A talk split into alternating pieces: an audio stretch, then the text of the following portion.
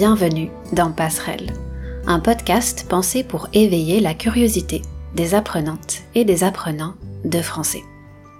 Je m'appelle Émilie et cette semaine, comme d'habitude, je vous invite à prendre quelques minutes pour qu'on réfléchisse ensemble à une question. Cet épisode, comme les précédents, je le vois comme le début d'une conversation. Un échange inspiré par les podcasts que j'écoute, par mes lectures et par des conversations de la vie quotidienne. Mon but, c'est juste de partager avec vous quelques pistes de réflexion et de vous encourager à vous poser des questions en français. Aujourd'hui, on va parler d'un podcast que j'ai écouté cette semaine. Un podcast qui parle de la fast fashion et qui tourne autour de la question suivante. Est-ce qu'on peut s'habiller sans polluer? C'est le deuxième épisode d'une série que j'appelle Journal d'écoute. Pour vous donner un petit peu de contexte, si vous êtes nouveau ou nouvelle ici, quand j'écoute des podcasts, je prends souvent des notes. Journal d'écoute, c'est un peu la suite de cet exercice. À partir de mes notes, on va partir ensemble en immersion dans l'épisode d'un podcast que j'ai écouté récemment. À chaque fois, ce sera l'occasion de vous présenter une nouvelle ressource en français authentique et de rentrer plus en profondeur dans la compréhension, grâce à quelques passages que j'aurai choisis. L'épisode que j'ai écouté cette semaine vient d'un podcast qui s'appelle Vivons heureux avant la fin du monde. Il existe depuis pas très longtemps puisqu'il a été lancé en septembre l'année dernière par Arte Radio. Il est présenté par Delphine Saltel et on va s'intéresser au tout premier épisode. Comme je vous le disais, il aborde plein de questions au sujet de la fast fashion et des enjeux de la mode éthique. Aujourd'hui, je vais vous présenter brièvement le concept de vivant heureux, puis on va résumer dans les grandes lignes les points principaux qui sont abordés dans l'épisode que j'ai sélectionné. Enfin, il y a un passage en particulier qui m'a marqué sur le cerveau, sur le fonctionnement du cerveau, et sur les raisons qui nous donnent envie de consommer plus, d'acheter plus, d'avoir du nouveau sans cesse. On va réfléchir à ces questions ensemble et je vais partager avec vous ce que je retiens de cet épisode après l'avoir écouté.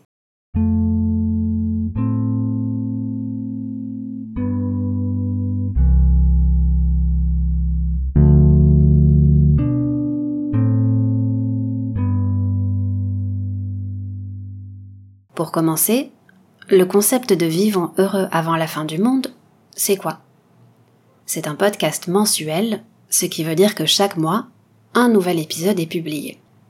Pour vous donner une idée des différents sujets qui ont été traités jusqu'à maintenant, ça va de la fast fashion à la parentalité, en passant par le couple, l'utilisation du smartphone et le véganisme. En gros, le but de Vivant Heureux, c'est de donner des pistes pour essayer de réfléchir, sans déprimer, pour agir face au bouleversement de notre monde. La journaliste explore les incohérences et les paradoxes de notre société, mais aussi les solutions possibles. Autrement dit, avec ce podcast, elle cherche à alerter, éveiller et rassurer sur un autre monde possible. C'est vrai que j'ai trouvé que le premier épisode s'inscrit parfaitement dans cette démarche. Bon, je vais pas vous mentir, je l'ai quand même trouvé un peu déprimant, par moments, mais c'est certainement parce qu'il explore la réalité telle qu'elle est.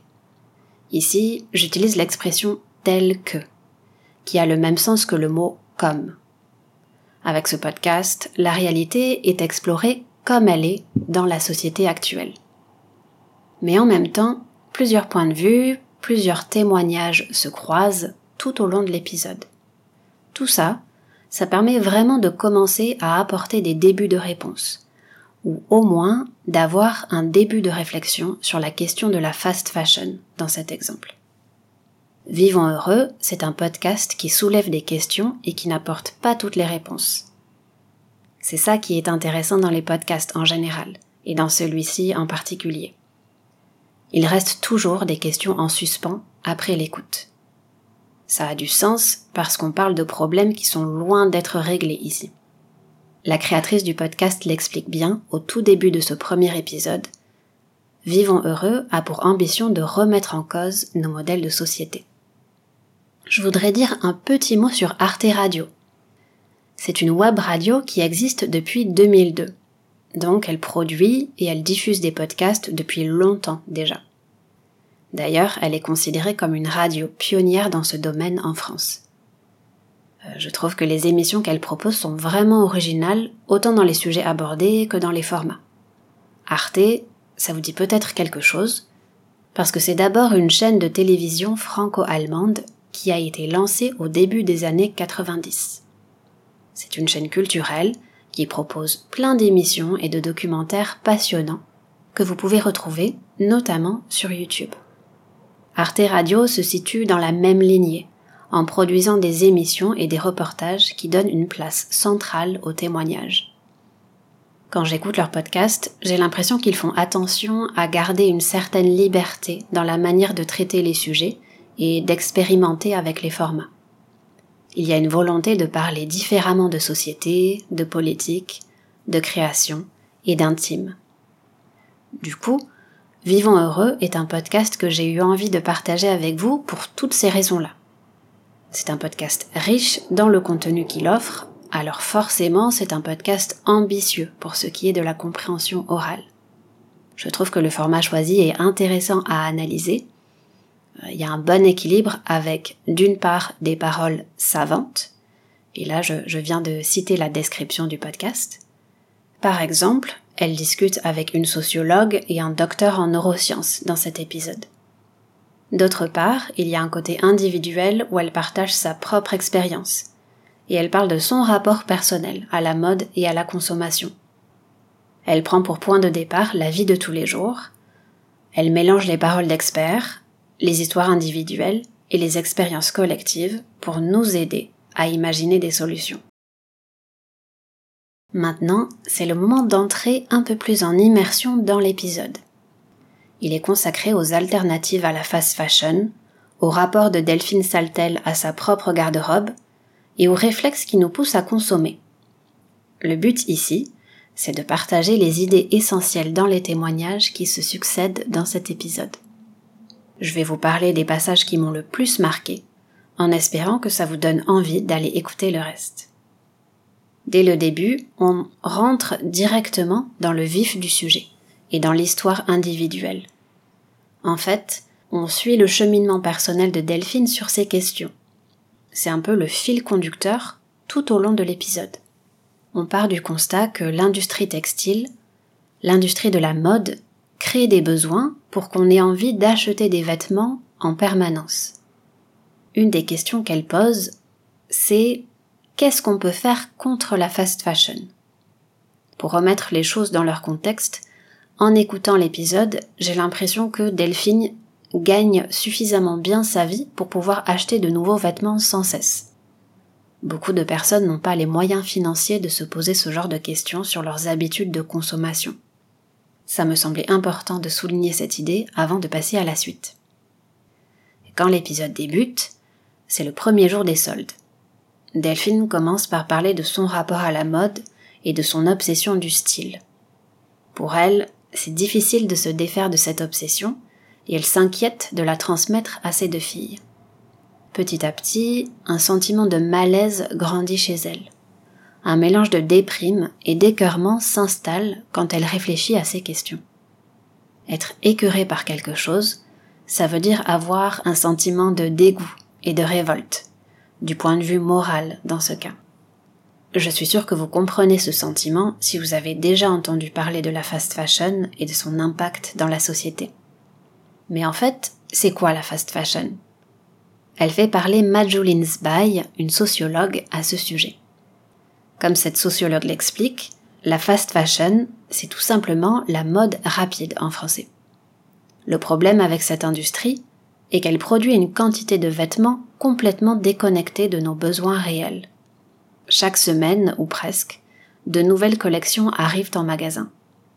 Je suis tout à fait d'accord avec la sociologue qui dit que tout ça crée un désir permanent de consommation. À part ça, je dois dire que je me reconnais pas vraiment dans l'expérience de Delphine. Pour tout vous dire, j'achète très peu de vêtements, Et euh, c'est très rare pour moi d'aller faire du shopping dans les magasins. Euh, quand je veux acheter quelque chose, un vêtement ou autre, je vais plutôt avoir tendance à me poser la question suivante. Est-ce que j'en ai besoin ou est-ce que j'en ai envie? Bref, tout ça pour vous dire que je suis pas très dépensière. Mais je suis aussi un être humain. Donc, je suis sensible au mécanisme de la fast fashion. D'ailleurs, je vous encourage, vous aussi, à réfléchir en français à votre rapport à la mode et à votre vision de la fast fashion. Pour revenir à l'épisode de Vivant heureux, il y a un autre témoignage qui m'a marqué. C'est celui de Julia Faure, qui est ingénieure en agronomie et cofondatrice d'une marque de vêtements. Elle répond à une question de Delphine. Si on veut changer ses habitudes et acheter des vêtements qui n'abîment pas l'environnement, à quoi est-ce qu'on doit faire attention sur les étiquettes? Sur les vêtements, l'étiquette, c'est ce morceau de tissu avec des informations sur le lieu de fabrication du vêtement, les matières utilisées, entre autres. Mais on comprend vite que ce n'est pas la bonne question. Si on parle des matières, utiliser du coton, c'est pas forcément mieux que d'utiliser du polyester. Et l'inverse est vrai aussi. En fait, moi aussi je suis la première à regarder les étiquettes, mais c'est vrai que, en se focalisant sur les étiquettes, on ignore ce qui ne va pas dans l'industrie de la mode. Encore une fois, plus que la matière qui est utilisée, le problème, c'est le nombre de vêtements qui sont achetés. Dans la société dans laquelle on vit, aucune marque ne va dire à ses clientes et à ses clients achetez moins. Là, on rentre dans un autre débat, celui de la décroissance. Et euh, franchement, à ce stade de mon cheminement, je pense que j'ai pas les connaissances nécessaires pour explorer ce débat en particulier aujourd'hui. Mais en tout cas, l'épisode apporte un tas de réflexions pertinentes sur les stratégies des entreprises du monde de la mode. Euh, je crois que c'est Julia Faure, l'ingénieur que j'ai déjà mentionné. Euh, c'est Julia Faure qui parle de notre envie de croire au mythe de la technologie qui va nous sauver. De la technologie qui va nous permettre de continuer à acheter tout en réduisant l'impact sur l'environnement. Un mythe ou réalité dans le futur, je vous laisse faire votre propre opinion. Mais euh, quand Zara, H&M et d'autres marques du même style créent des collections dites durables, plus soucieuses de l'environnement, oui, on peut se dire qu'il y a des personnes qui travaillent dans ces entreprises et qui se sentent concernées par ces questions. Néanmoins, le but principal reste le même, c'est avant tout pour qu'on continue à acheter. Avant de passer à la dernière partie, il y a un autre passage dont j'ai envie de discuter avec vous. Un peu plus tard dans l'épisode, Delphine continue dans son cheminement et ça l'amène à participer à un cours de couture. Cette initiative-là me parle beaucoup parce que apprendre à coudre, faire mes propres vêtements, euh, c'est quelque chose que je veux tester dans le futur. J'ai une grand-mère qui sait coudre et donc ça aussi ça m'inspire énormément. Dans ce cours de couture, Delphine échange avec une participante qui parle de ses habitudes passées et de comment elle a pris ses distances avec l'envie d'acheter quelque chose de nouveau chaque semaine. La participante explique qu'elle a retrouvé le plaisir de s'habiller parce que c'est elle qui fait ses propres vêtements. Ce qui me parle dans cette démarche, c'est aussi l'intention qu'on va mettre dans les vêtements qu'on fait soi-même. C'est un processus lent qui nécessite de prendre son temps, c'est sûr. Je peux pas m'empêcher de faire un parallèle avec l'apprentissage des langues ici. Dans la démarche de faire un vêtement pour soi-même, il y a l'idée de créer quelque chose qui est totalement adapté à soi. On fait des choix qui nous amènent à créer quelque chose d'unique, qui nous correspond. Dans l'apprentissage des langues, c'est aussi un domaine où on peut prendre le temps d'être curieux, essayer des choses différentes, accepter de faire des erreurs parfois. Tout ça fait partie du processus pour trouver sa propre voix. Voix V-O-I-X en français ou dans n'importe quelle langue étrangère d'ailleurs. Et vous alors?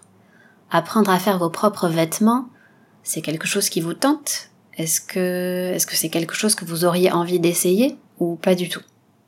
On est loin d'avoir fait le tour des questions traitées dans cet épisode, mais je vous laisse aller l'écouter et je vous encourage à m'écrire pour me dire quel passage vous a le plus marqué. De mon côté, le passage que j'ai trouvé le plus passionnant, c'était la discussion avec le docteur en neurosciences Sébastien Boller. En effet, ce qui est fascinant dans le comportement humain, c'est le paradoxe entre la conscience qu'on a des effets polluants de certains produits et le fait qu'on continue à les utiliser. Dans cette partie, on va parler du cerveau et je vais essayer de vous transmettre les idées évoquées dans ce passage du podcast de la manière la plus claire possible. Sébastien Boller répond à la question suivante. Quel est le rôle du cerveau dans les réflexes qui nous poussent à acheter toujours plus? Depuis la période préhistorique, les humains ont changé. Ils ont évolué pour s'adapter. C'est le cas de notre cerveau. De nouvelles parties se sont développées au fil du temps pour s'adapter à l'évolution. Mais, dans notre cerveau, il reste encore aujourd'hui une partie très ancienne. Le plaisir, le désir, l'envie et l'émotion viennent de cette partie très ancienne de notre cerveau. C'est elle qui nous pousse à faire certaines choses en nous récompensant avec une molécule qui donne du plaisir. Vous en avez peut-être entendu parler, cette molécule, c'est la dopamine. Quand on fait des choses simples ou des choses essentielles à la vie, le cerveau libère de la dopamine. C'est le même principe dans la situation où on achète un nouveau vêtement. En principe, acheter des vêtements, c'est quelque chose qui nous donne du plaisir, non? Sébastien Boller donne quelques éléments de réponse sur le rôle du cerveau dans nos habitudes de consommation.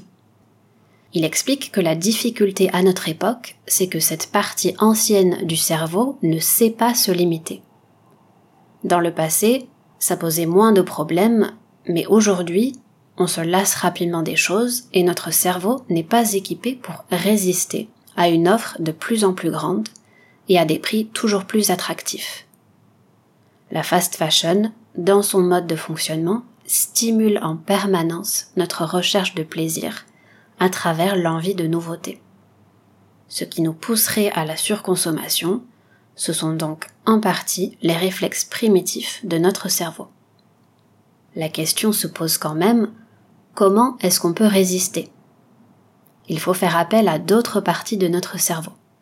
Autrement dit, il faut solliciter d'autres parties de notre cerveau, et notamment celle du contrôle de soi.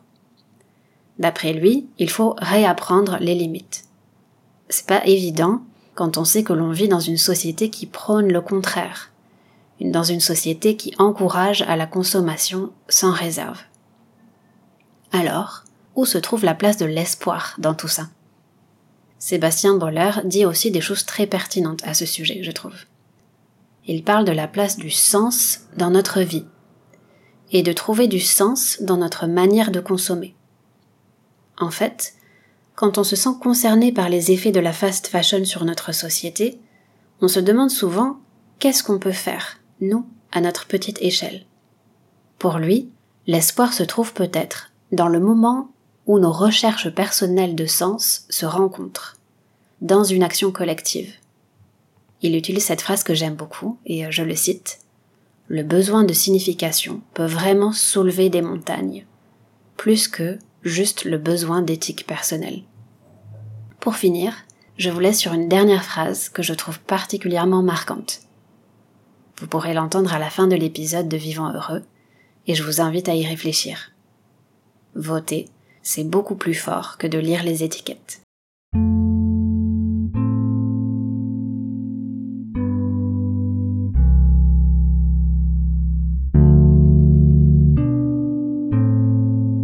Voilà, c'est tout pour cette semaine, et comme d'habitude, j'espère que cet épisode vous aura intéressé, qu'il vous aura fait réfléchir un peu sur la fast fashion et sur vos habitudes de consommation en général. J'espère aussi qu'il vous aura donné envie de partir à la découverte de Vivons heureux avant la fin du monde. Toutes les informations essentielles sont dans les notes de cet épisode. Encore une fois, je vous invite à vous abonner à Passerelle sur votre application de podcast préférée si c'est pas encore fait. Et vous pouvez aussi me retrouver sur les réseaux sociaux et notamment Instagram où je partage des ressources supplémentaires pour continuer à échanger. Le meilleur moyen de faire connaître ce podcast, c'est encore d'en parler autour de vous. Si vous avez aimé l'épisode que vous venez d'écouter, je vous encourage à mettre une note sur Apple Podcast et à écrire un commentaire. Je le répète, comme chaque semaine, vos commentaires sont très utiles dans l'amélioration de ce podcast. Alors, si vous avez écouté cet épisode jusqu'au bout, je vous encourage à m'écrire ou à m'envoyer un message vocal sur mon compte Instagram pour me dire ce que vous en avez pensé. Je vous remercie d'avoir pris le temps de m'écouter aujourd'hui et je vous donne rendez-vous bientôt pour le prochain épisode. À très vite!